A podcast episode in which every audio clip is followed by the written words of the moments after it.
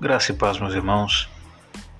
Evangelho de Mateus, capítulo 10, versículo 8, nos diz assim: Curai os enfermos, limpai os leprosos, ressuscitai os mortos expulsai os demônios.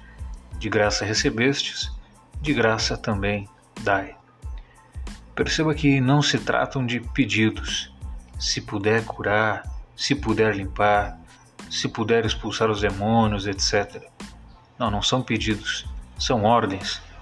Curai, limpai, ressuscitai, expulsai os demônios. Talvez né, você se pergunte: como é que eu posso fazer isso? Como é que eu posso curar, limpar os leprosos, expulsar demônios? Talvez olhando para si mesmo, né? Talvez você nada encontre que te faça crer que você é capaz disso. Olhando para si mesmo, talvez você só encontre pecado, fraqueza, necessidades. Mas a solução para esse dilema, eh, ela se encontra na segunda parte desse versículo. De graça recebeste. Não se trata de qualidades adquiridas por esforços, desenvolvidas através de técnicas e métodos. Simplesmente nós recebemos de Deus. Recebemos de Deus capacitações que auxiliam aqui os necessitados, os enfermos, os debilitados. Antes nós não tínhamos nada. Agora nós temos qualidades, temos capacidades recebidas de Deus.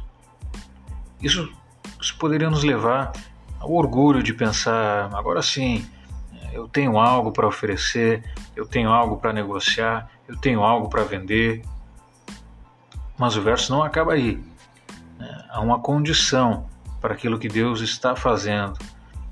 Ele está nos capacitando, sim, mas como recebemos de graça, ou seja, não compramos o favor de Deus, devemos também agir à semelhança de Deus, dar gratuitamente. Servir os irmãos gratuitamente, auxiliar os necessitados gratuitamente, construir e abençoar a cidade gratuitamente. Quando nós servimos de maneira gratuita, nós demonstramos a nossa semelhança com Deus. Demonstramos que somos imagem de Deus.